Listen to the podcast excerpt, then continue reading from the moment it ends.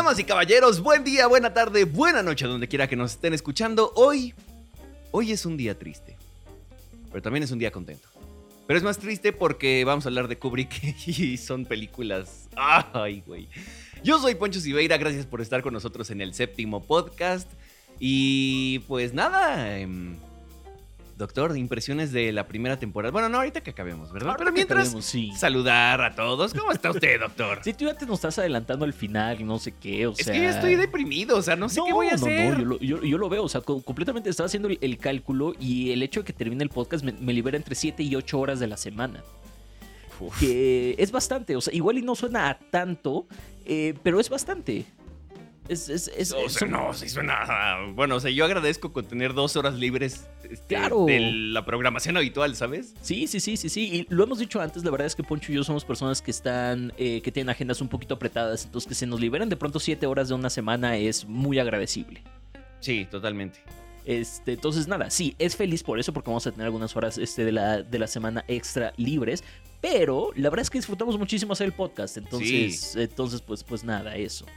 Sí, sí, totalmente. Y sí, va, van a ser semanas distintas porque recuerden, regresamos hasta octubre. Igual y en una de esas es como de, ay, estos güeyes, estos- yo ya tengo el siguiente episodio porque ya es noviembre, ya es 2030, lo que sea, ¿no? Y nosotros así como quedamos payaso.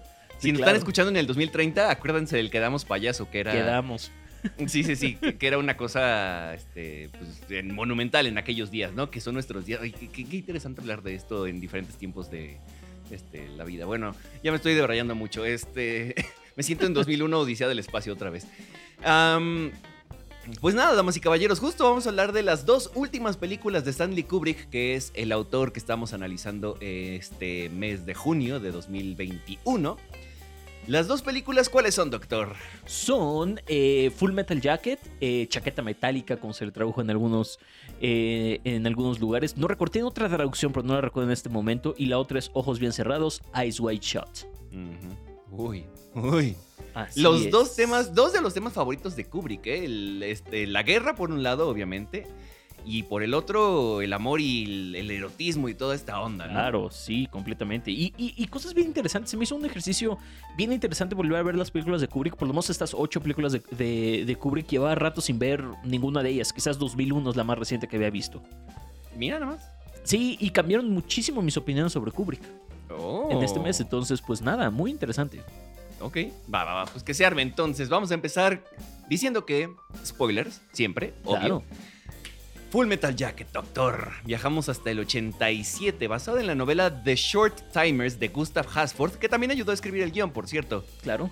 Esta colaboración que tiene Kubrick con el autor original, a veces como con Nabokov en Lolita, me parece interesante, ¿eh? Está, pues sí, nada más. Sí. Fun fact. Eh, nadie repite de los demás, ni música, ni cinematografía, ni no, nada. Ya se fueron todos sus colaboradores, este, pues habituales, entre comillas, porque son muy poquitos. Escrita con ayuda, producida y dirigida por Stanley Kubrick. Sí, doctor. Es correcto. Regresamos a uno de los temas recurrentes, como lo habíamos dicho, la guerra y bueno, en este caso el ejército lo vemos desde el minuto uno. Por supuesto, es este...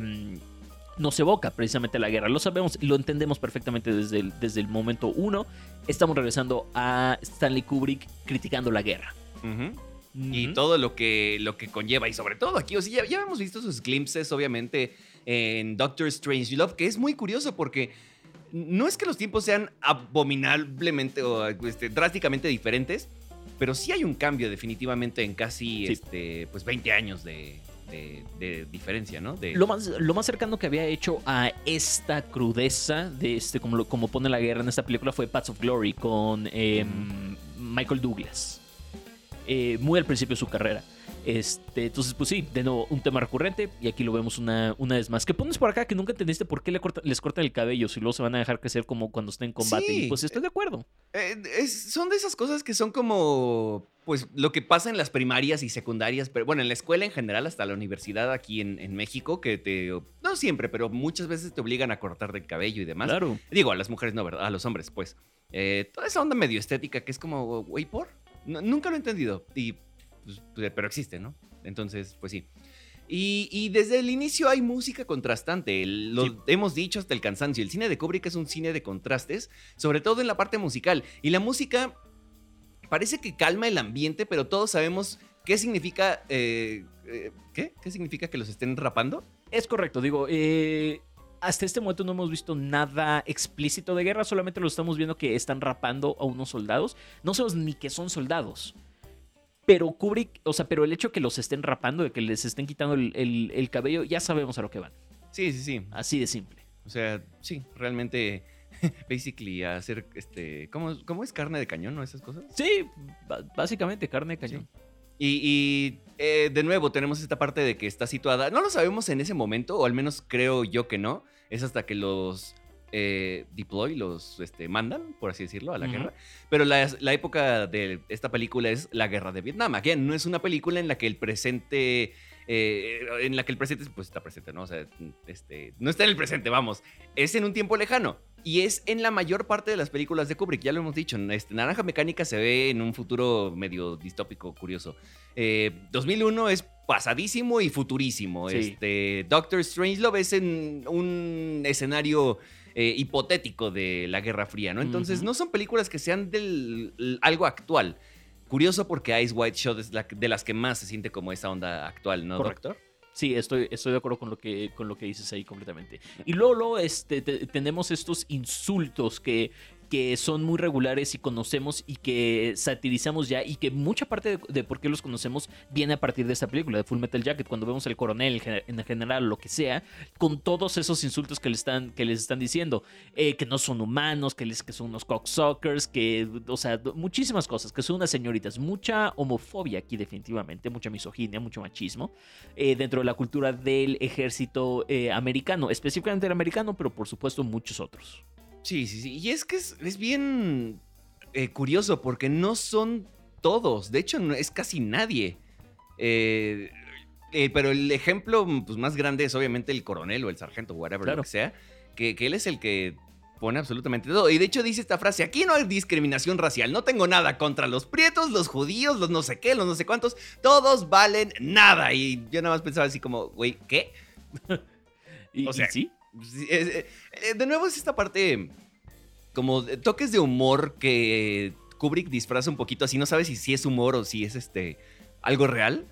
Y de alguna manera sí es, es como es, es- creo que cumple los dos propósitos. Es como, güey, qué estupidez estás diciendo, es la parte del humor. Y también es, güey, qué estupidez estás diciendo, la parte de la, de la crítica, ¿no? Sí, sí, está también entregadas, están también entregadas en esas líneas, también escritas, porque mucha gente cree que, es, que, que fueron improvisadas, no lo fueron. Eh, fue un coronel de verdad que sí insultaba así a sus, a sus soldados, pero no fue improvisado, todo fue completamente escrito. Qué caño. Y, y de hecho lo pongo en una de las notas aquí abajo. O sea, qué creatividad con los. Ah, no, hay ni un insulto que. Ni uno que se repite. O sea, eso se lo tengo que aplaudir. Qué Es creatividad. Es Sí. de admirarse. Mi personal favorito es de. ¿De dónde eres? Soy de Texas. Ah, no sabía que, que, que podían leva- levantar tanta mierda de- de- a esa altura en Texas. Ah, ¡Wow! ¡Wow! Es el que le dicen cowboy, ¿no? Justo por eso. Sí, justo a Cowboy, porque le Ay, dicen. no. Sí, justamente. Sí, no, la, creatividad de los insultos está en otro nivel, definitivamente. No, totalmente. Eh, todo ese monólogo, o vamos, todos estos insultos son. Y to- toda esa escena en general, esa secuencia es completamente icónica, de las más icónicas en la, en la filmografía de, de- Kubrick. Es la más famosa de esta película, sin lugar a dudas, a mi, a mi, a mi parecer. Y yo, traía, yo entré a Full Metal Jacket y siempre he tenido esta idea de que Full Metal Jacket es una película que está dividida en dos partes, lo está. Y que la primera parte es mucho mejor que la segunda parte y no, le agarré muchísimo más a la segunda parte en esta ocasión. La primera es muy buena por todo el impacto, por todos los insultos, te diviertes y, y- y demás, pero la segunda tiene una carga bien fuerte de crítica. No solamente a la guerra, sino a la forma de pensamiento de Estados Unidos. Ya llegaremos a eso. Ok, ok, me parece bien. Me estaba Este, adelantando. Sí, sí, sí. Pero está bien, no hay rollo. Em, ah, es esta frase que el coronel le pregunta a. Creo que era Joker, no me acuerdo. Seguramente sí, porque pues el. Vamos a ver todo este progreso a lo largo de la película de Joker, ¿no? Claro. Em, le pregunta el coronel, ¿para qué te enlistaste? Obviamente así. Ujú. ¿Para qué te enlistaste? Y el güey, Sir, para matar, Sir. Odio que todo el tiempo era Sir, Sir, Sir, Sir. Es como, ya, güey, ya. Pero bueno, es- esta onda me recuerda a la crítica de, de Kubrick en Barry Lyndon, de los güeyes que quieren ir a la guerra sin saber el terror al que se van a enfrentar, sin saber las consecuencias reales de lo que va a suceder, ¿no? Entonces, sí, no, claro. y lo vemos hoy en día también. O sea, está cañón que eh, la gente quiere ir, quiere enlistarse, quiere todo. Con todo y que ahora ya es una época más.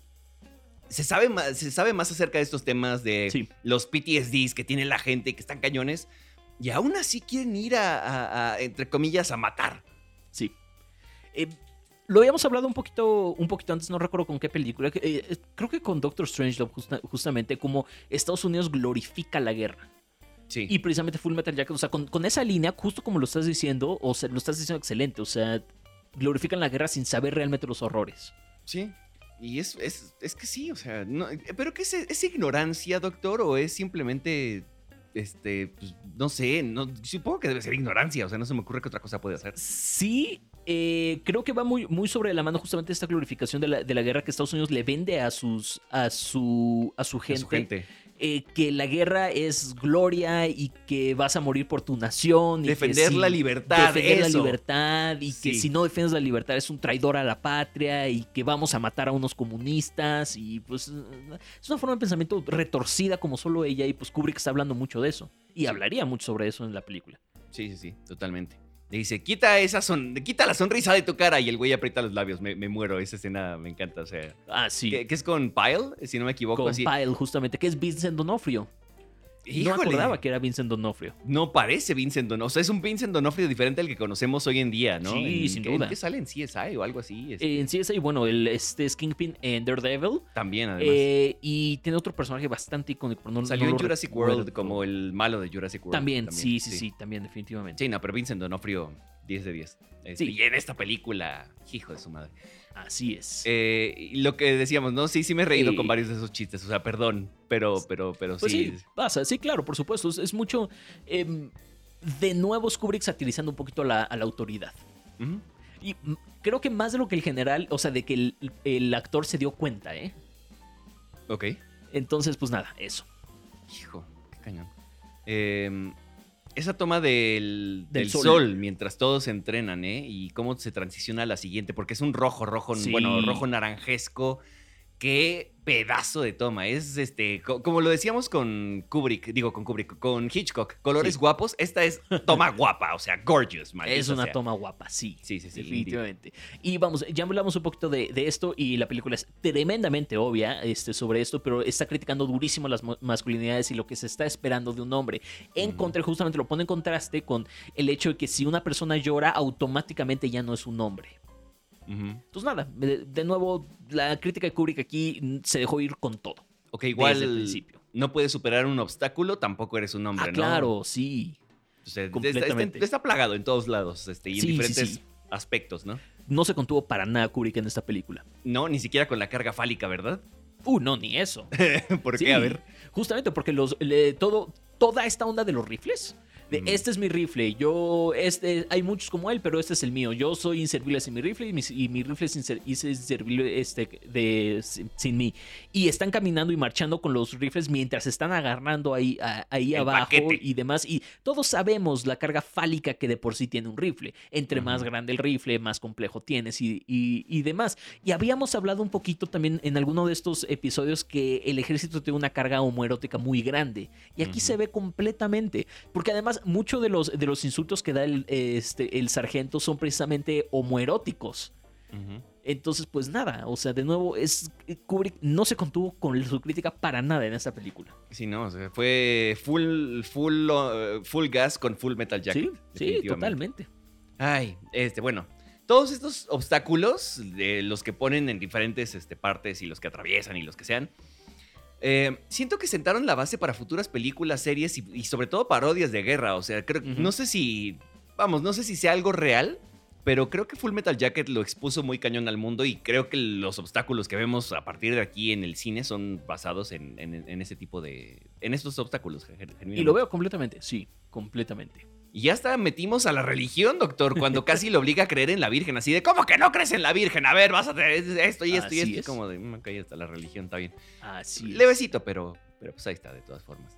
Eh, ahora, el comandante se desentiende de la vida, mientras que los soldados se apoyan entre ellos. O sea, eh, eh, la camaradería que hay entre él y como el- eres mi hermano, no sé, o sea, lo que sea, entre ellos. Pero el comandante es como de, ay, sí, güey, muéranse ya. O que si, si le- tuviera una baja no tendría ningún problema el güey. La calma que le ponen estas escenas cuando, eh, por ejemplo, Joker ayuda a Pyle, lo que sea, o sea, que son le ponen un freno al ritmo de la película que siempre está como muy activa, muy rápida, muy todo, ¿no? No es Ey. veloz, no es atascada.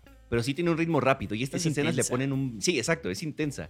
Y estas escenas le ponen un break bien, bien padre, bien interesante que. Que justo te, te transmiten esa humanidad que no está en el, en el general, ¿no? Sí, es correcto. Y, de- y se acentúa con, la, con esta línea que dice, los Marines no están autorizados a morir sin permiso.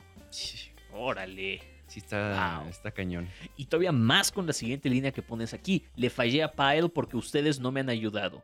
No le han ayudado, la- no le han dado la motivación correcta. Sí, pues es Oye, que. Pero, pero por... Es Así como de sí, eh, no, no- se deslinda de la responsabilidad y es como de todo es su culpa, aunque sea porque lo que sea, ¿no? O sea, el que, el que manda no está haciendo nada para, para ayudarlo, ¿no? Es- y, y los castiga por Pyle. Y pues pobre, o sea, la carga emocional que trae en ese momento, pues ya lo sabemos, ¿no? O sea, cómo Sí. va a acabar. Sí, sí, sí. Y- y- y no solo la escena, la conclusión, pues, el durante, el ver cómo va cayendo en la locura, que es otro de los temas recurrentes de Kubrick. Esta escena en la que todos le pegan a Pyle con como unas ondas, o sea, es una, una calceta con algo adentro, ni siquiera me acuerdo qué. Creo que es- jabones. Ajá, es- son japoneses, es cierto. Toda esa escena es brutal, ¿eh? Es- Sí, sí está, está cañón. Y, y como la secuela que tiene Joker ahí de. Como arrepentimiento, Sí. también está bien, bien cañón. Esa escena me. Uf, uf. Sí, sí, sí. Y, y lo pusiste muy bien y, y estabas hablando justamente de eso. de cómo incluso antes de ir a la guerra, el entrenamiento militar ya nos está dejando secuelas y traumas en nuestra estabilidad mental, por supuesto. sí. Y pues bueno, de nuevo va a desembocar en cosas feas, pero bueno, Sí. no nos adelantemos. Mm, Todo esta onda de la Navidad, el show y lo de Happy Birthday a Jesús es, eh, o sea, también me parece maravilloso. Este, más crítica, más chido, más todo. Em, esta frase también, ay, dice el coronel, nosotros mantenemos el cielo atascado con almas, porque, o sea, para eso estamos, para matar. Básicamente se está adjudicando o está poniendo a la religión y a Jesús y a todo de su lado Sí. por el hecho de que pues nosotros les mandamos almas, nosotros hacemos el bien, aunque matemos no importa, nosotros hacemos Es el bien. correcto. Estamos mandándolos al cielo, les estamos haciendo un favor. Sí, sí, sí. Aunque Wow. eh, uno de los mandamientos es no matarás, ¿verdad? Pero pues que a quién le importa, ¿no? Ah, Estamos bueno, eh, sí. afo- Afortunadamente, no, este, los, los mandamientos vienen, en- vienen en el Éxodo, que es parte del, del Viejo Testamento, el cual ya no, ya no forma parte del, del nuevo, del, del nuevo convenio con Jesús. Entonces, no hay bronca. este güey. Ay, ok. Está bien. Ah, Eh, Bueno. Además de, de- de todo lo que hemos dicho, hay mucho comentario sobre la salud mental. Eh, Joker se da cuenta que Pyle le está hablando a su rifle y le dice a sus compañeros, oye, siento que Pyle, le, o sea, ya, ya este, este brother ya, ya se nos... Ya lo de- perdimos. Sí, ya lo perdimos. Y dice, no, pues no, no pasa nada, no sé qué. Ok, está bien.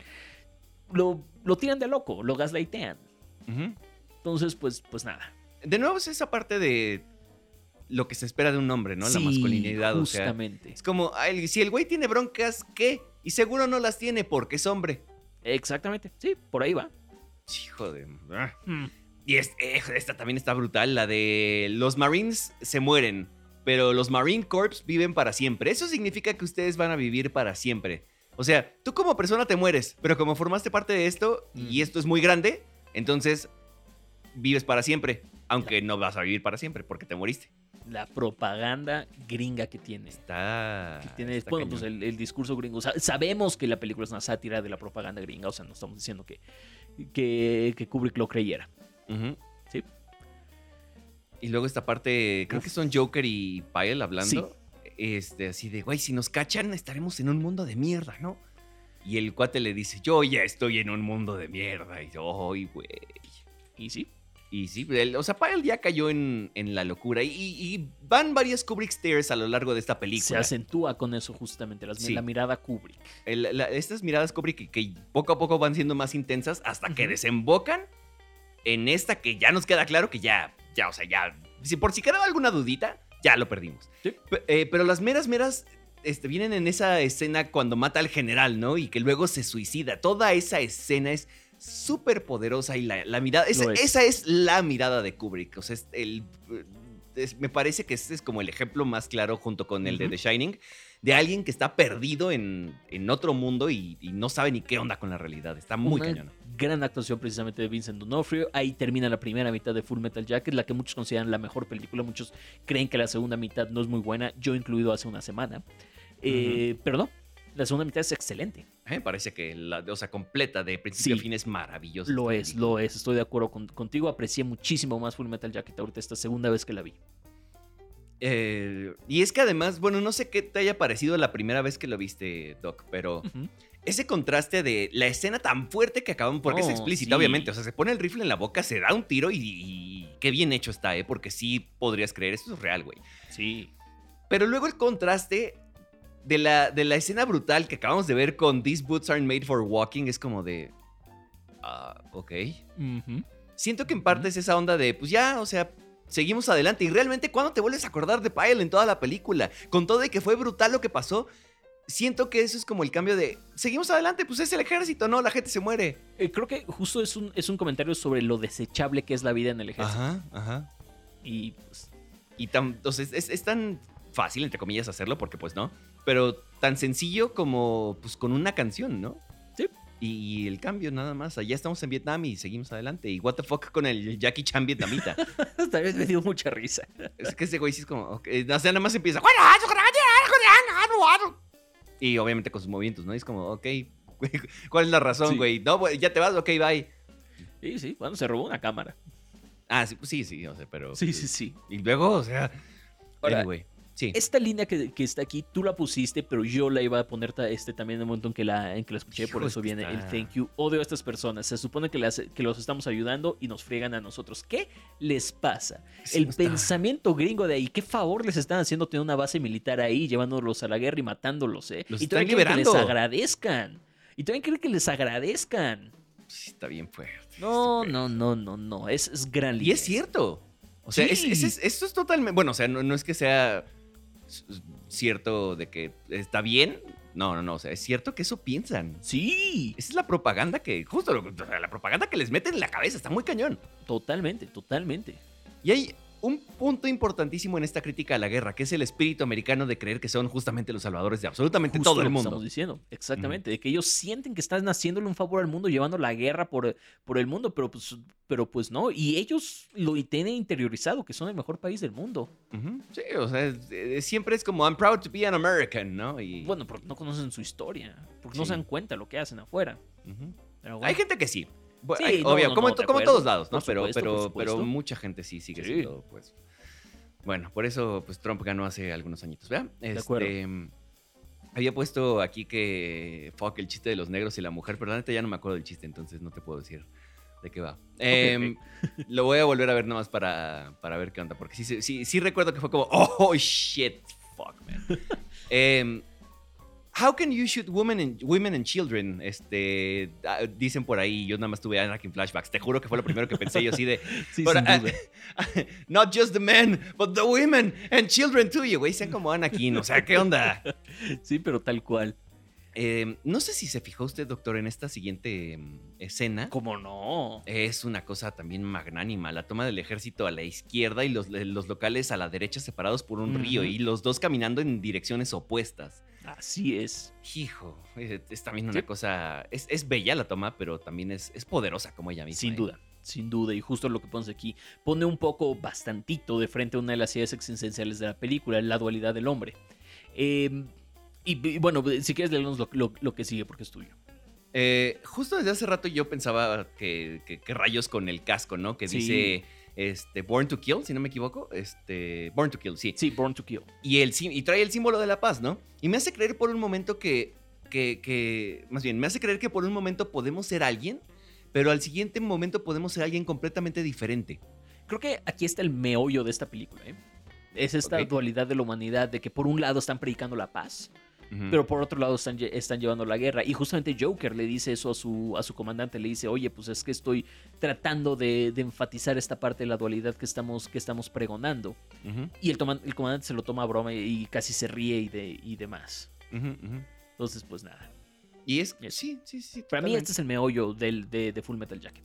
Y es interesante pensar en, en eh, como estas, ¿cómo se le llaman? Este, eh, también empieza con D, pero no me acuerdo cuál es la palabra exacta, pero eh, estos pensamientos contrastantes que no pueden convivir uh, juntos, por así decirlo, porque son Ajá. contrastantes justo. Eh, pero aún así, de pronto sale uno, sale otro, este, y pues justo, ¿no? Esa parte de la dualidad y qué nos impulsa a tomar qué decisión, bueno, qué decisión, sí, qué pensamiento en dado momento, ¿no? Sí. No sé. Este. Eh, Es que, ay, hay cada frase que odio, pero es que es tan cierta y además me encanta que lo pongan. Dentro de cada vietnamita hay un americano esperando salir. ¡Ah! Ay. Poderosísima esa frase. No, y es que. Y otra vez me sacó de, de onda. Hay un brinco de la línea de 180 grados cuando se reencuentran con, con el otro vato, no me acuerdo cómo se llamaba, este, pero con- de los que estaban en el pelotón del inicio. Eh, hay, hay un brinco muy, muy cañón de la línea de Sí. 180 grados. Y esta vez pensé como en The Shining. Este, como que debe tener algún significado más profundo, pero pues la neta no lo encontré y sí me volví a brincar y me sacan mucho de onda esas cosas. Pero that's me, that's me.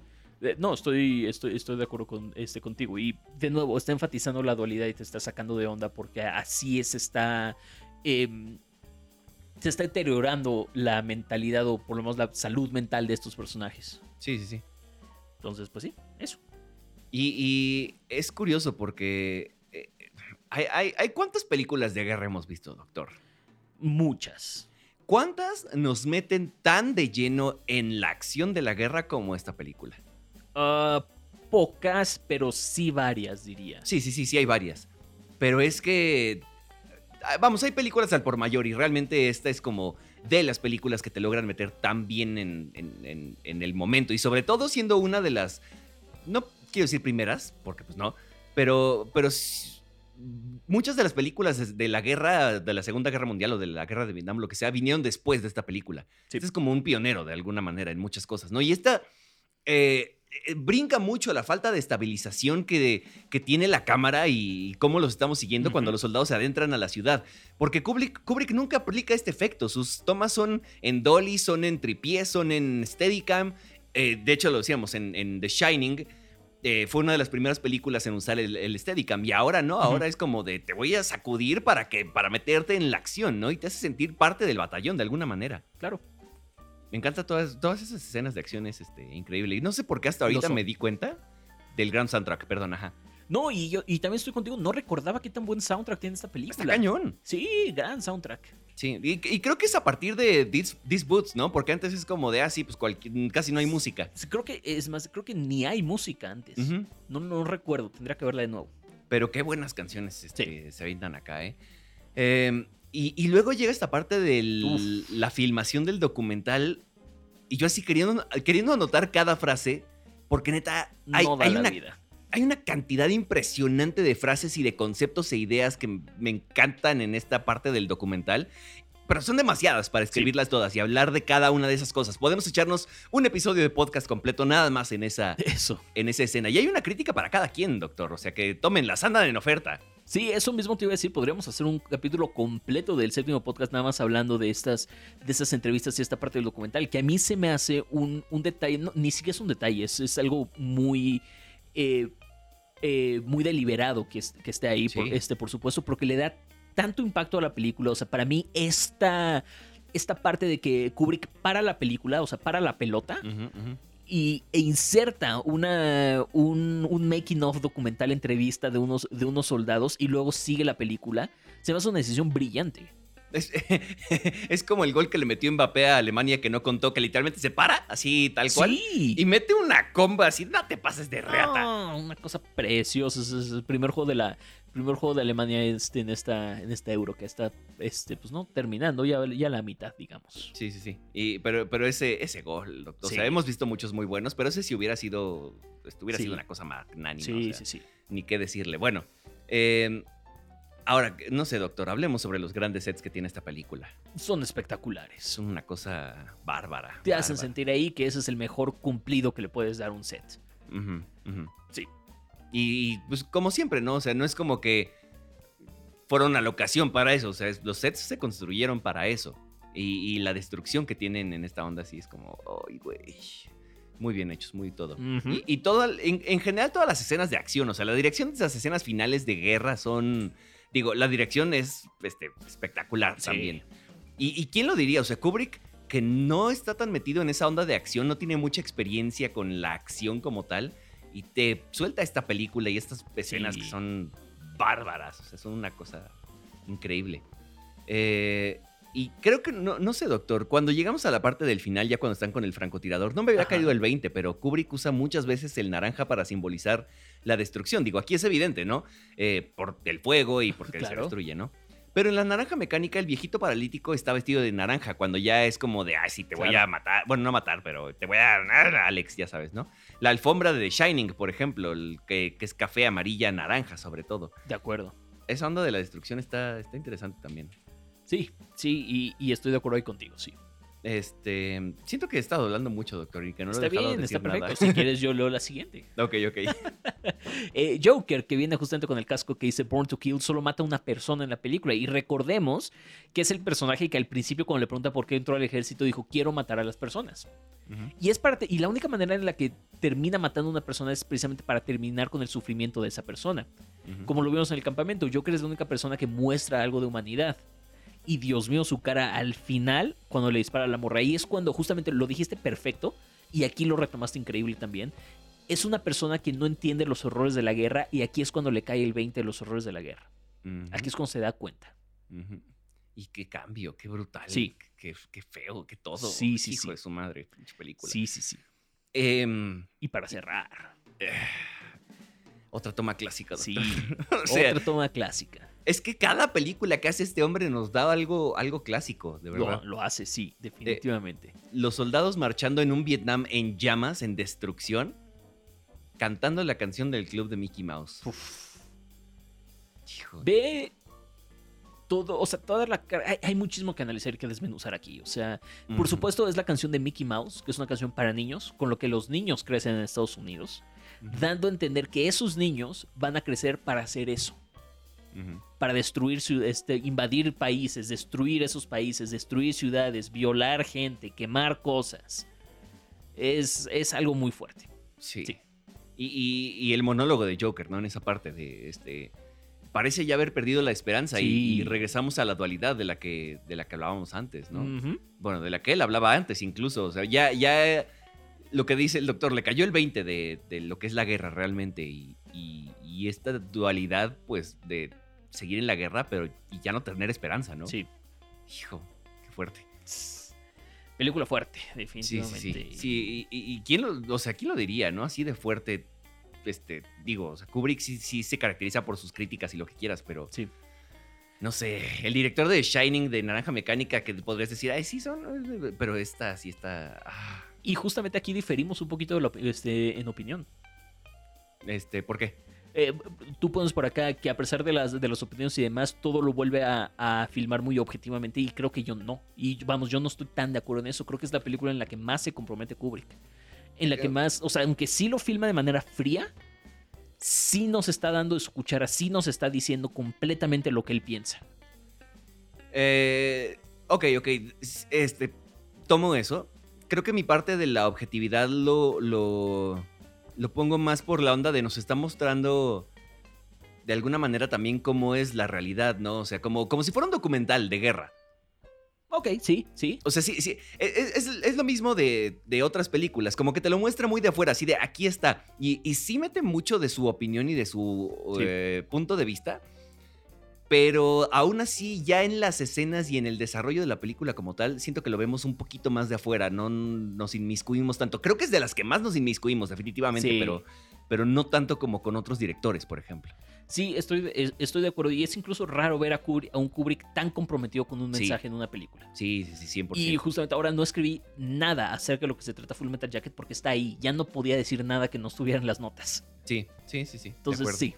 Pero podemos Eso cerrar con diciendo que cierra con Painted Black la película y eso de de los Rolling Stones. pinche soundtrack, güey. Rolón, definitivamente. Qué rola para cerrar, qué Sí. fuerte, qué todo, todo, o sea, hasta eso lo hace bien, maldita sea. Bueno, acabamos Full Metal Jacket, nos queda una película antes de terminar esta primera temporada. No, creo que esta es de las películas que más hemos, nos hemos detenido para ver cositas, este, porque sí está Tan minuciosamente creo que sí, ¿eh? Sí, eh, o sea, me queda clarísimo, no tengo Quizás ni una The duda. Mood for Love. Maybe. Pero es que, es que se lo merece, o sea. Sí, qué- qué no, Y creo que acá podemos. Sí, no, no, no, no seas mam. Ok. Ice White Shot, doctor. Uf, la ahí película vamos. final de Kubrick, 1999. 12 años se tardó en sacar otra película. ¿Por qué? Sí, así es. Fueron 12 años en, el- en los que no sé por qué. O sea, vamos, se había alejado mucho, se había ido a vivir a Londres y está muy alejado de los medios, Kubrick, para este, para, para este momento. No estoy seguro por qué tardó 12 años en sacar una película, pero lo hizo. Cabe recalcar que esta no fue intencionalmente su última película. Sí, sí, sí, sí. ¿De qué murió? Nunca encontré de qué murió. No, no sé, la verdad es que no lo sé. Nunca lo investigué, nunca me he enfocado en, en investigar eso específicamente. Yo lo investigué y no encontré nada realmente. Entonces fue bien raro, rarísimo. Solo, solo sé que fue repentina y sí, este, pues sí, Sí, fue una muerte. Sí, sí, sí. Porque repentina. creo que no recuerdo si logró estrenar Ice White No. Shot o no. Él, él ya no estaba. De hecho, se supone que él ya tenía un Final Cut. Eso dicen algunas personas, pero otras dicen que todavía le iba a hacer unos pequeños ajustes a la película. Ya. Entonces, que de hecho le mandó a, a Tom Cruise y a Nicole Kidman y a no me acuerdo quién más, este, no sé si un escritor, productor o... Ah, no, pues es- él es el productor, igual y algún escritor. Em, eh, un corte de la película que ya era prácticamente el final, pero pues ya nunca lo sabremos, ¿no? A fin de cuentas. Ok. Pero sí, eh, nadie repite, otra vez. Está basada en la novela Traum Novelle de Arthur Schnitzel, escrita con Frederick Raphael también, producida y dirigida por Stanley Kubrick, doctor. Una vez más, es correcto. Nos setea esta película en Navidad, en el presente, por, por raro que parezca, una película en el, en el presente. Pero Kubrick usaría las luces de Navidad como un motif visual y parte de su iluminación y fotografía. Ojo, como bien dices aquí, a los colores también, porque esta película estaría plagadísima de color coding. Vamos a regresar al Wong Kar Wai. Ujú, Indeed. Totalmente. Ahora, Ah, ajá. sí. Importante esto que construyeron los sets de Nueva York. No filmaron, no sé si filmaron en Nueva York, pero lo que vemos en la película no es en Nueva York de verdad. Son Te sets construidos. Te voy a dar un fun fact. Ni siquiera, o sea, son sets construidos, de hecho es en Londres. Mm. Porque Kubrick vivía en Londres, justamente como dijiste. Y el güey fue como, no, qué hueva irme a otro país. ¿Saben qué? Vénganse para acá y acá armamos Nueva York, no hay rollo. Y Ajá. tal cual. Pero también, lo- pero también lo hizo, mucho, mucho lo que le- de lo que he leído es para sacar un poquito de onda, que si conoces Nueva York te va a sacar de onda que ese no es Nueva York. Te están diciendo que es Nueva York, pero no estás viendo realmente Nueva York. O sea, vamos, no, aunque parece Nueva York y tiene el look and feel de Nueva York, no hay, esas calles no existen en Nueva York. Entonces, este, te saca de onda ya desde ahí. Sí, sí, totalmente. y no sé qué te parezca, doctor Oreste, pero uh, ver a Nicole Kidman y a Tom Cruise tan jóvenes. Bueno, Tom Cruise. Tom Cruise Como está que- igualito. No, Tom Cruise está igualito, sí, maldito. O sea, tiene un pacto con el diablo. Pero además a Tom Cruise lo vimos en las de Misión Imposible como en esa época también. Entonces. Claro. Pero, pero, o sea, ver a Nicole Kidman este, en esa edad, o sea, um, I, might, I may say she is stunning. O sea, genuinamente está. Wow, Nicole Kidman. Qué cañón. Sí, sí lo puedo, sí lo puedo ver este, este, completamente. Ahora, debo decir que Tom Cruise es mi actor favorito. ¿De la película o.? No, no, ever? no, en general, es mi actor favorito. ¿Really? Sí, sí, sí. Oh, Pero Nicole más. Kidman se lo come aquí. Se lo Sí. come casi vivo, casi literalmente vivo en este, en, en este papel. Y se lo come yo. O sea, sí, pero además, ¿qué, doctor? Sí, sí, sí, también. Y es importante también, es, es- es importante también decir que eran pareja en este momento. Ah, es verdad. Filmaron la película. O sea, Kubrick les destrozó el, el matrimonio a estos, a estos dos. Ya estaban casados, ¿verdad? Sí, están casados y se divorciaron después de esta película. Es verdad. Y con justa razón. Ay, qué pinche Kubrick. Eso sí no me gustó. Bueno, este. Entonces, sí, ah, ahí lo ok. saben. Tom Cruise es mi actor favorito. Sí, sí, sí. Eso no- yo no lo sabía, ¿eh? Ahí lo tienes. Mira nada más. Con razón ve todas las de Misión Imposible, doctor. Eh, eh, lo admi- lo- en realidad no es muy buen actor, lo admiro muchísimo. Porque el hombre tiene 60 años y se está trepando de un, eh, de un cable de- en, un, en un avión en movimiento. Güey, brinca de un Dios edificio a otro y se rompe el tobillo por Dios eso. mío, o Sí, sea, no. tiene 60 años y está haciendo eso. Está Venga. cañón. Sí, Ujú. no. Eh, aquí podemos. ¿qué? Este, Aquí podemos Sí, comenzar comenzar a a ver, el... el- error en el sentimiento humano. Ajá. Eso, eh, eso ya lo habíamos comentado que es mucho del, de los temas recurrentes de, de Kubrick, los celos, la atracción por otras personas y nos da a entender que este es un matrimonio que ya está, si no roto, en camino a romperse. Ya está, ya está cayendo Sí, al suelo. sí Y- lo está. Esta frase de. O sea, eh, dijo Kubrick. ¿No Uf. crees que un encanto del matrimonio es que el engaño sea necesario para ambas partes? Como, fuck, man. Dios mío, firma Ingmar Berg, perdón, Stanley Kubrick. Sí, o Stanley Kubrick o el otro, el original, ¿no? El de la novela. Sí, Pero, claro, pues, pero sí, eso parece línea sacada de una película de Bergman. eso. Sí, sí, sí, totalmente. Sí. Y luego lo del, lo del matrimonio en, en tiempos anteriores, ¿no? O sea, realmente Sí. es poca esperanza en el matrimonio o en el amor. Es correcto. Y para el final habría ya muy poquita, si es Sí. que algo. Em, ok. Em, los dos están con otras personas en esta, en, en esta fiesta y, y en una onda muy coqueta da, da a entender que hay algo por ahí que los rompió. De nuevo, como lo habíamos dicho, familias rotas. Ujú. ¿Y cuánto Así tiempo pasó es. para que viéramos? Neta, como Babes? 12 minutos. Sí, sí, sí. O sea, O sea, estuvo, o sea, pero de volada. Muy Sí. interesantes esos minutos, anyway, pero, pero sí, o sea. Sí. Y aquí es donde establece para mí uno de los temas súper recurrentes en esta, en esta película y una de las críticas, sino es que la crítica más grande que, que hace en esta película, que es acerca de los roles de género. Lo, lo, lo vemos, el hombre está conquistando a dos mujeres jóvenes y la mujer está siendo seducida por un hombre mayor. Sí, es cierto. Ya desde ahí lo, lo empieza a dejar y lo acentuaría y lo acentuaría más adelante y ahorita lo veremos. Ujú. Y eh, justo cuando vemos las bebs y estamos en un baño, ¿y Ah, por qué hay un inodoro y un sillón en el mismo lugar, doctor? Pero, ah, y, jus- y aquí lo, lo pusiste justamente, este, porque creo que no estaba esta nota hace rato. Sí. Ok, entonces no la vi. Una dispensa. Eh, justamente, el verde. El verde es, es- este, simboliza la muerte, o si no la muerte, peligro muy... eh, Inminente. Inminente, sí. Y ya lo habíamos visto en 2001 también. Sí, sí. Sí. Que incluso eh, allá también es como de vida. Aquí yo lo veo más pesimista, como nada más de muerte. Sí, sí lo veo, sí lo veo. Y Mandy Llegaremos al... ¿Eh? Perdón, perdón, dale. Ah, no, no, que, que Mandy estuvo cerca de ese color en el cuarto, o sea, cerca de la muerte. No es que está en un sillón rojo, entonces sí contrasta mucho con el color verde, este, Sí. a diferencia de lo que vamos a ver después, ¿no? Entonces, estuvo cerca nada más. Sí. Y pues sí, los colores, de nuevo. Ajá. ¿Entonces qué iba a decir, doctor? Eh, bueno, que eventualmente llegaremos al color de lo que significa el azul y el rojo en esta película, pero ya llegaremos a eso. Es correcto. Y el, el, el vato con el que está, este, ¿cómo se llama el personaje de Nicole Kidman? Eh, Alice. Alice, ajá, el, este, el güey con el que está Alice es pinche propasado y prepotente, Sí. asqueroso, ya que obviamente se la quería ligar, o sea, lo sabemos, Claro. pero, pero cuando le dice no, ya no, ya no, es como de, a ver, ¿cómo de que no ven para acá? Y ella defendiéndose así de él, o sea, que le se pone eh, un dedo o dos en, el, en los labios y se los pone a él, güey. I mean, Sí. es lo mismo que si le hubiera dado un beso real, ya. Sí. Y al güey no le puede decir despídete bien, porque pues, se Ah, despidió bien. Eso sí, oye, despídete bien, sí, tal cual, tal cual. Pero de nuevo está acentuando los roles de género de este Kubrick en esta película. Y una vez más, eh, una, este, lo vamos a ver al día siguiente cuando, cuando despiertan. Vemos que Tom Cruise sale a trabajar, es un doctor, él lleva la vida, él es un hombre viviendo no sé qué, y la mujer solamente está ahí para atender a la hija y para verse bien. Y eso es todo. Y qué bien se ve.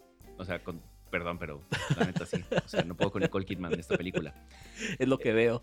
Eh, Bill comienza encuadrado con fondo azul y ella con fondos rojos. Esto no lo, no, no- no lo había notado y sí es cierto. Ahí te va, y justamente porque ya estamos llegando a esta escena eh, emblemática de la, eh, de, de la película donde se pelean en la noche porque empiezan a surgir los celos.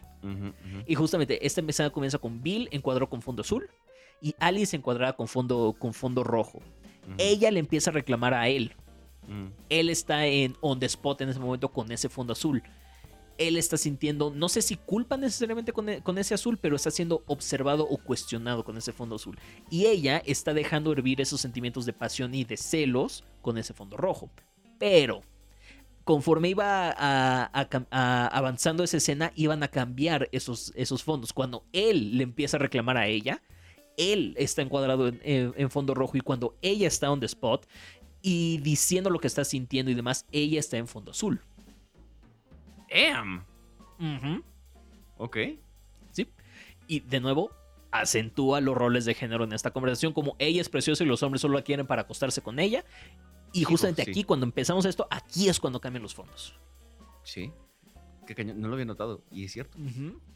Y es que justo, o sea, esa parte del. de lo de los roles ya lo habíamos dicho, pero aquí esta parte de, de solo quieren. de- es más, es- esa. Eh, Lo pongo aquí abajo, ¿no? Eh, Entiendo Sí. los puntos de los dos en su discusión. Eh, eso no. Pero, pero, sí, pero sí hay cosas que no entiendo a dónde van. O sea, lo que. Creo que. No. te- no le veo sentido que le pregunte así de. Ah, entonces, o sea, tú nada más me quieres para. Este. O, Claro. lo de los celos, lo de igual, o sea, como no te sentirías celoso, no, ¿por qué? Porque te conozco, porque no le eres capaz y ja, ja, ja, ja, ja, claro que soy capaz, mira de lo que soy capaz, como güey, por, Claro. No tiene sentido. Y toda esa parte de los celos, o sea, hijo, y, y cuando le dice el. eh, justo lo de los celos, ¿no? Eso es un tema. Puede haber, y seguro hay mil puntos de vista de lo moral, que es decir eso de. Sí. Yo te pues te que- estuve pensando en este güey cuando este, estuvimos haciéndolo en esa noche, ¿no? Y es como, o sea, ajá, por, pero creo que es parte de la idea existencialista de esta película. Sí, y, y- y parte de un matrimonio que se está rompiendo en el momento y que llegan a estos extremos donde ya están tirando a matar con sus comentarios. Sí, y que es bien eh, común, Sí. además. Sí lo es. Este. Qué cañón. Uno pensaría así. e- Esta película es famosa porque boobs everywhere, ¿no? Y por varias Oh, sí. cosas. Pero tiene unas, unos temas por ahí, hijo, bien interesantes. No, sin duda. Bien destrozadores. Bien, bien este, Wong Kar Wai o bien Bergman a veces. Sí. Bueno.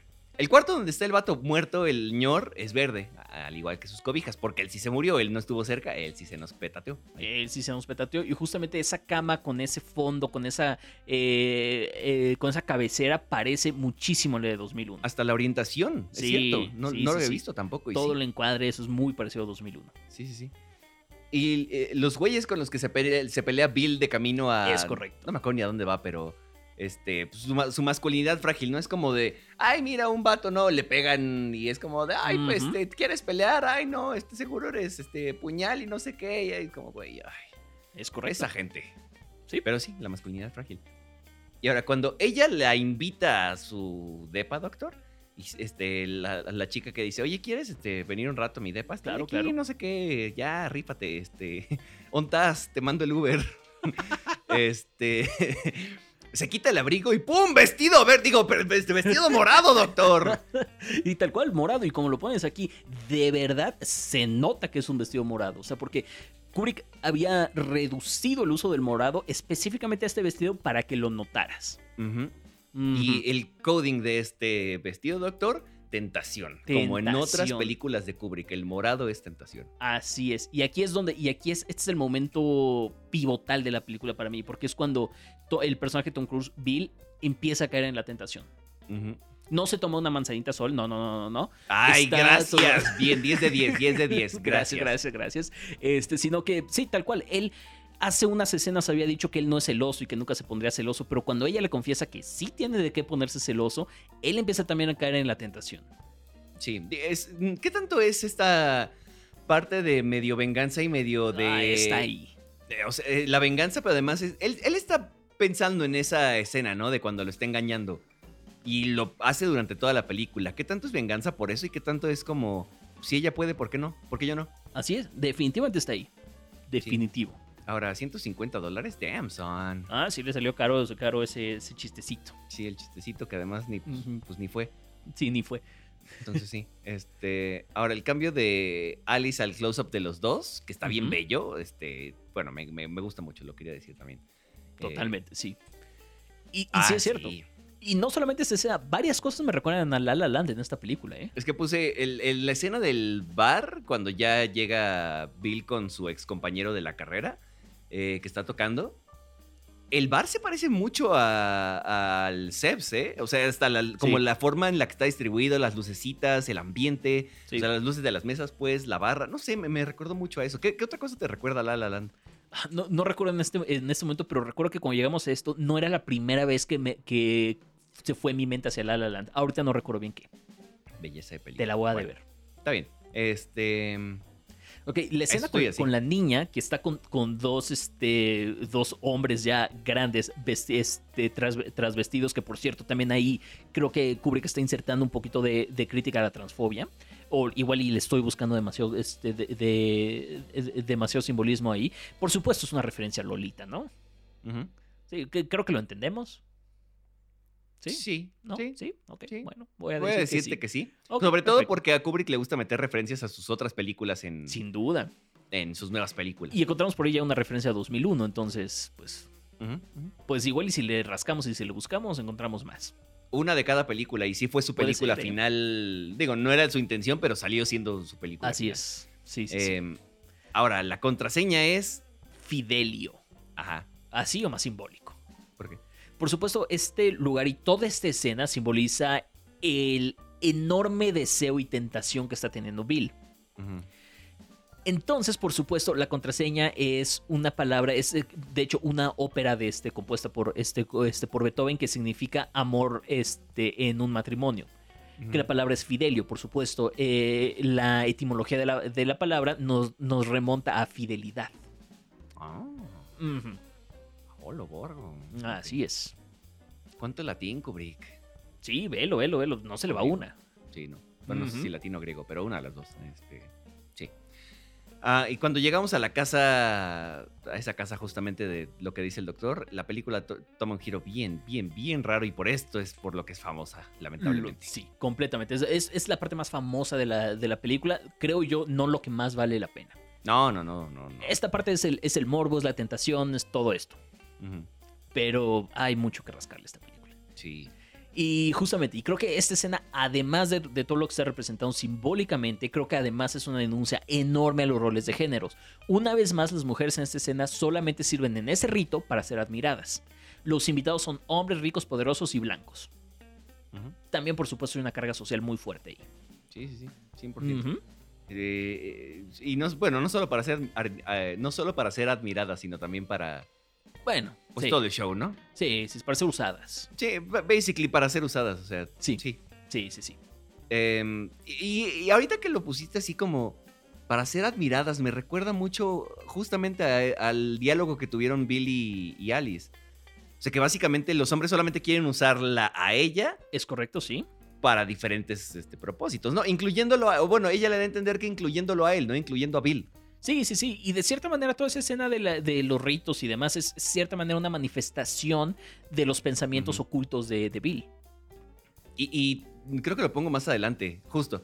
Eh, me voy a adelantar a esta nota. Bill está cayendo en la locura, o sea, como que Sí. parece que está imaginando cosas.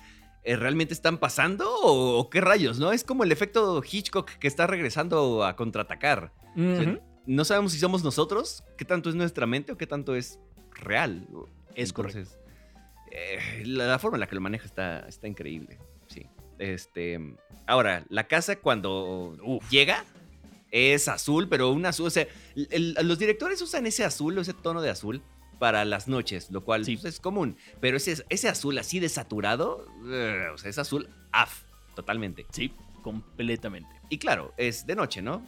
Pero también es por la carga emocional que tiene Bill en su conciencia, que ah, puede ser arrepentimiento por lo que pasó esa noche o puede ser eh, pues la tristeza de saber qué es lo que pasó, qué es lo que va a pasar o la incertidumbre, no lo sé. O sea, la carga emocional en general como en esa onda muy triste, muy, muy sombría incluso. Entonces sí, hay la escena de, en la que Uf. Alice le cuenta su sueño a Bill. Uf, Es de las más sentimentales en la filmografía de Kubrick, si no es que la más sentimental. está bien. Y cañón. toda filmada en azul, además. Sí, Y además es la película más sentimental de Kubrick para mí. 100%. Sí, 100%. sí, sí. O sea, esto, lo, que, lo que poníamos este, como uno de los puntos de Kubrick, ¿no? La objetividad sobre la condición humana y pocas Sí. emociones o evitar el sentimentalismo. Aquí manda al carajo ese punto y dice, ¿sabes qué? Me voy a desquitar. Y se desquitó y se fue como gorda en tobogán. Está cañón. Si, si bien creo que es una película que aún, aún así, porque Kubrick nunca lo iba a hacer, nunca se iba a tirar al drama, No, a no, chillar no, y se iba a azotar a sí mismo. No. Pero definitivamente dijo, ok, creo que es hora de hacer una película sentimental. Meramente de sentimientos. Y lo hizo. Sí. O sea, si, si uno, de hecho, yo no... ah, Hubo un tiempo en el que yo no sabía que esta película era de Kubrick, porque Mm. es la película menos Kubrick de Kubrick en cuanto al tema y a los sentimientos y a la Lo veo. forma, ¿no? En general. Sí, sí, veo lo que dices. Hay muchas cosas muy constantes, como los colores, el tipo de eh, cámaras que se. Bueno, de cámaras, de posiciones de cámaras, de ángulos, lo que sea, Sí. ¿no? Eh, la forma en la que usa la música, muchas cosas. Este, todo lo de Hitchcock y demás, pero. Pero es la menos Kubrick, de Kubrick, definitivamente. Sí lo veo. Este, esto ya. Híjole. Y ya para el final, este, el contraste de la felicidad de la época de Navidad, obviamente, y de la tienda con la tensión que hay entre ellos dos. O sea, qué fuerte. Y lo voy a poner como lo puse aquí, por 623.478. Número exacto, además. Pero es que, es que, además, ¿cuántas parejas no viven eso A diario. O sea, Claro. ni o sea, no, no solo que no vivan eso, que viven eso a diario. O sea, que tienen que hacer su vida y seguir y demás.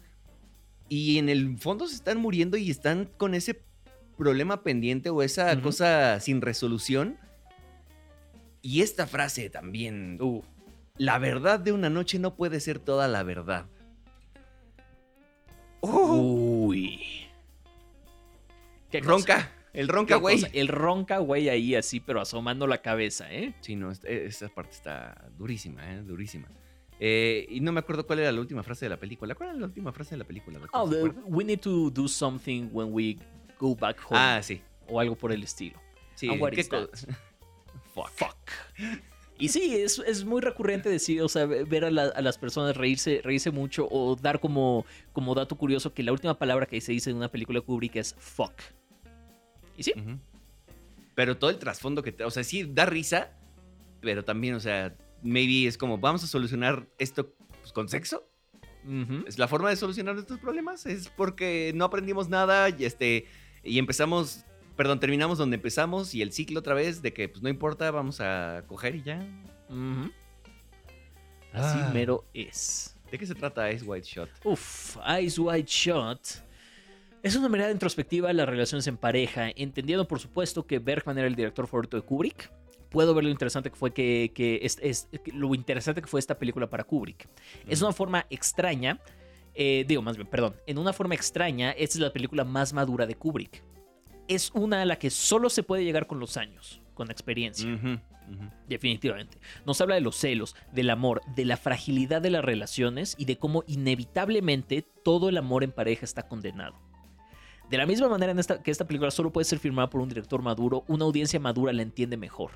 Los años nos dan mejor entendimiento de esta película. Lo de una audiencia madura la entiende mejor, porque si llegas con 18 años. Sí, con die- 18 años no la vas a entender. O sea, y me pasó a mí. O sea, no, no le saqué demasiado a esta película la primera vez que la vi. ¿Esta fue la segunda apenas? Segunda apenas, sí. ¿Qué te pareció? Eh, ¿Estás listo para que te dé el hot take de la temporada? A ver. ¿Estás listo? Lo veo venir, pero o sea, ahora que ya dijo hot take, pero ajá. Sí, sí, sí, este es el hot take de la temporada, Alfonso. Ajá. Ice White Shot es mi película favorita de Kubrick hoy. Oh, sí lo veo venir, ¿eh? Sí, lo veo venir. sí, sí, sí. Ok, qué Sí. interesante. Sí, sí, sí. Y Me qué encantó. cambio. Entonces, ¿está usted contento de haber analizado a Kubrick este mes? Mucho, definitivamente. Pero Déjame te doy esta última nota, Sí, sí. eh, porque encuentro estas dos últimas películas de Kubrick sus más emocionales y, Y más personales, además. Y en dos eh, campos y ámbitos completamente Sí. diferentes. O sea, está cañón la cantidad de emoción que le pudo poner a dos películas que son Sí. completamente diferentes. Sí, y además lo personales que son. Porque Full Metal Jacket se sentía ca- casi como un Kubrick desesperado diciéndole a la gente, caray, entren en razón, despierten de lo que ojos". está pasando, maldita sea. Y esta se siente como una parte de, de- de- dense cuenta de que el amor no lleva nada. Son dos películas profundamente personales de Kubrick. Sí, sí, sí, 100%. Ujú. Qué fuerte. Uf. ¿Es su Sí. película más humana entonces, doctor? Sí, yo creo que sí. Humana en el, sen- en el sentimiento humano. Porque al final Kubrick, y, ahí- y justamente lo voy a usar como una, este, como, como un puente para lo que vamos a discutir ahorita. Este, Kubrick en todas sus películas nos está dando una visión eh, de la condición humana. Sin lugar a duda. Sí, sí, sí, sí. Entonces, recapitulemos, doctor. Que ya lo hemos hecho durante todo el mes, pero hijo. ¿Qué Kubrick. episodio tan intenso, por cierto, fue este? eh? Y decía- creo que estuvo más intenso que el de Naranja Mecánica y 2001. Sin y eso duda. que esos son dos peliculones, ¿eh? Sí, sí, sí. Este estuvo bien, bien, bien, bien poderoso en muchos sentidos. Eh, retomemos, doctor. Este, ideas existenciales en general en sus Ujú. películas que nos hacen cuestionarnos, que son muy grandes. Eh, diseño de producción que va de la mano con el, con el tema.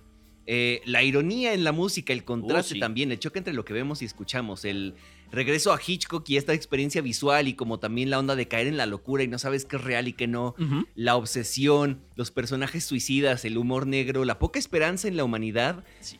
eh, sobre todo justamente en esta parte de la guerra y el amor slash la sexualidad, Sí. y lo de la objetividad sobre la condición humana, no dejarse llevar por el sentimentalismo en la mayor parte de sus películas. Es correcto. Dicho todo eso, habiendo descubierto todo eso, doctor, y ahora yo le pregunto a usted porque me vale las instrucciones y las, eh, los lineamientos, ¿es Kubrick un autor? Creo que no hay duda. No, no, no, no, o sea, no, no hay duda.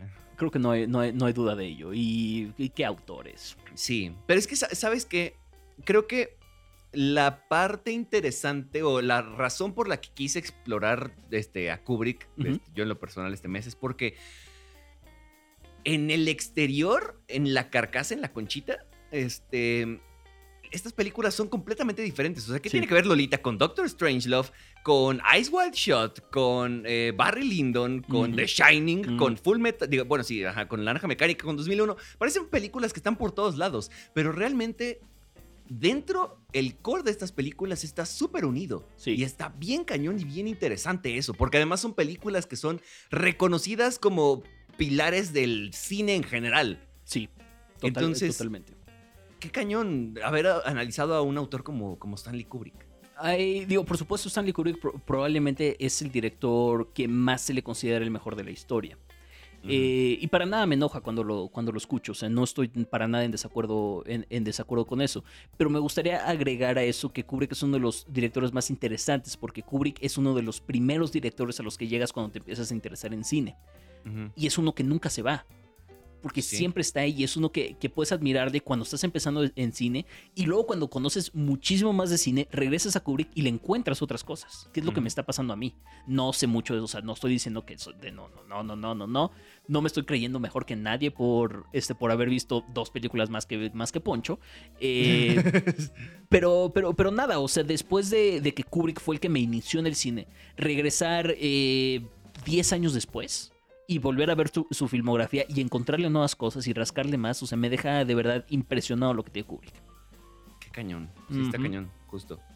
El doctor tiene sus kilómetros cinematográficos recorridos, entonces eh, puede, puede decir el- con justa razón así de, ya que sabes más a fin de cuentas, y, y aunque no sepamos más de cine, doctor, creo que si regresamos en épocas diferentes de la vida a estas películas, lo que decíamos en, en Ice White Shot, le vamos a agarrar más significado y seguramente en 10 años le vamos a ver otro significado a, a todas estas películas. Sin duda.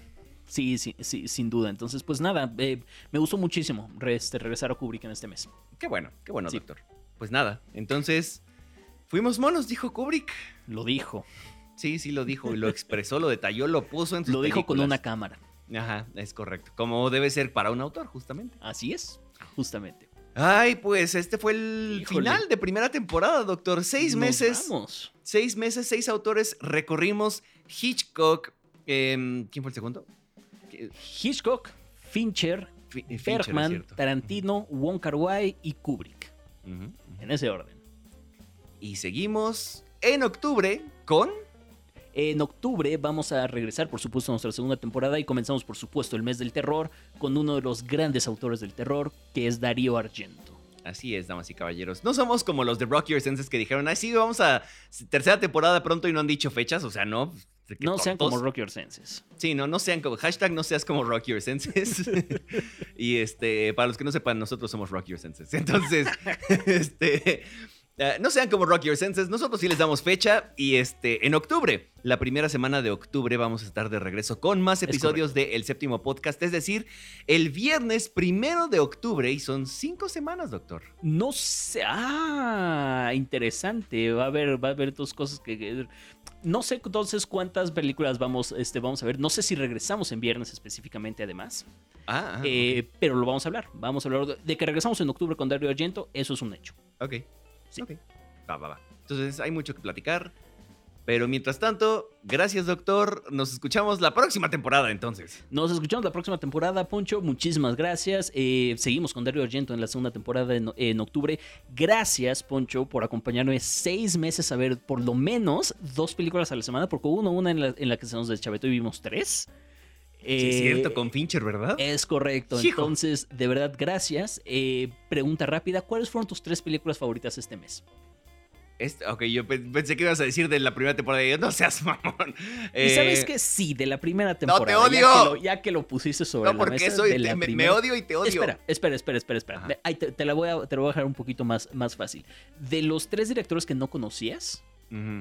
¿cuál fue? Bueno, no, porque Kubrick sí lo conocías, perdón. Bueno, de, Ok, de Bergman y de Hitchcock. de Bergman, Hitchcock y Kubrick, ¿cuál fue tu favorito? Mm, Wong Kar Wai tampoco lo conocía. Ah, claro, Wong Kar Wai. Sí, sí, sí. Em, ¿Cuál fue mi fab de los tres? Sí, Hitchcock. muy bien. Interesante. Eh, es que fue, fue una experiencia muy interesante. este, Qué cool. fue, fue el inicio de este camino. Entonces va a ser un director especial para mí, Qué definitivamente, cool. en, en la vida. Este, después el Ronca y al final yo creo que el Bergmancito. Ok, ahora ahí te va otra pregunta. Tu película favorita de cada uno de los directores que analizamos. Eh, ok. De Hitchcock. eh, me voy a ver muy mainstream, no me importa. Psycho. Me Psycho. encantó Psycho. Ok, yo me voy a quedar con Rear Window. Es que Rear Window también. no es que- cierto, es que Notorious. ¿Qué Psycho. estoy diciendo? Notorious. Eh, también lo puedo. Sí, sí, sí. Es que Psycho tiene algo especial para. No sé. no Lo sé. veo. Em, Fincher, doctor. Fincher. eh, me quedo con Social Network todavía. Yo creo que también. ¿no? Es que, es que la combinación Fincher-Sorkin. Sí, o sea, no le puedes ganar a eso. Bergman. Bergman es muy difícil para mí, pero fresas este, salvajes, fresas silvestres. Mm, Potato, potato. Qué interesante. Sí, sí, sí, sí, sí. Persona para mí. Obvio. Eh, Tarantino. Mm. Creo que fue en el que más me, me expresé sobre una película. Eh, Once Upon a Time. sí, sí, por supuesto. Yo me voy con las Kill Bill en, Oh, en bien. conjunto. Muy bien. Con todo y que Once Upon a Time me gustan buen, pero las Kill Bill tienen algo especial. Eh, ¿Qué sigue? Ronca Way. Uf, la madre, este. Fallen Angels. Me imaginé. No manches, sí. Y la acabo de ver, este viernes la acabo de ver en el cine otra vez. Hijo, ¿y qué tal? ¡Ah, sus! No, no, no. ¡Ah, no, su máquina! Hijo, ¡Hala! Este. No, me encanta, me encanta Fallen Angels, definitivamente. Sin- pero es que la cosa que existe en Chunky Express y In the Mood for Love. In the Mood for Love, o sea, sí. Sí. Es que, ¿sabes? De Han también. Es que, no, doctor, de, de- este güey me cuesta mucho trabajo. No, sí, lo veo. Ese es uno de los autores más consistentes que hay. Perdón, eh, creo, creo que no era Fallen Angels. Este, creo que era. No, sí era Fallen. No, sí, perdón, sí es Fallen Angels. No sé qué ¿Cuál? estoy. Estoy confundiéndome entre Fallen Angels y Happy Together, maybe.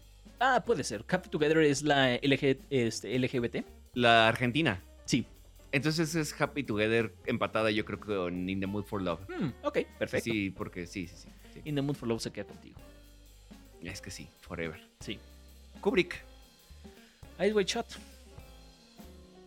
Mm. Full Metal Jacket. Me imaginé, ¿eh? lo sabía. Hablaste con muchísima pasión de esa película hoy.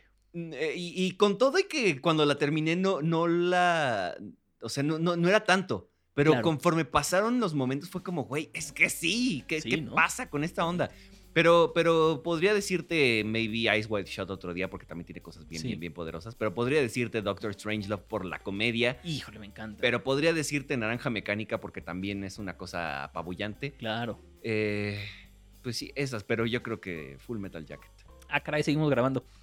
Eh, sí, yo sí sé. que Nosotros gra- estamos echando el chisme, la chorcha aquí. Yo pensé que, bueno, ok, sí, este, ya nos vamos, doctor, entonces. Sí, ¿Esto lo vamos a dejar o es blooper? Sí, lo dejamos como de que no. Está bien. Nos extendemos en el final de temporada. Es correcto. Este, pero bueno, pues gracias, doctor. Entonces nos escuchamos en octubre. Nos escuchamos en octubre, Poncho. Muchas, muchas gracias. Genuinamente muchas gracias por habernos acompañado seis meses para ver, para ver películas. Y gracias a las personas que nos estuvieron aguantando durante seis meses también. De verdad lo agradecemos mucho. Simón, muchas gracias, damas y caballeros. Gracias a usted, doctor, por la experiencia, porque la neta, muy, muy enriquecedor, muy chido todo. Entonces, pues bueno. que vengan más mesecitos pronto, en octubre. Es correcto. Y nos escuchamos en octubre, muchachos. Muchas gracias. Gracias, damas y caballeros. Yo soy Poncho Siveira y a nombre de todos los que hacemos el séptimo podcast, o sea, solo nosotros dos realmente.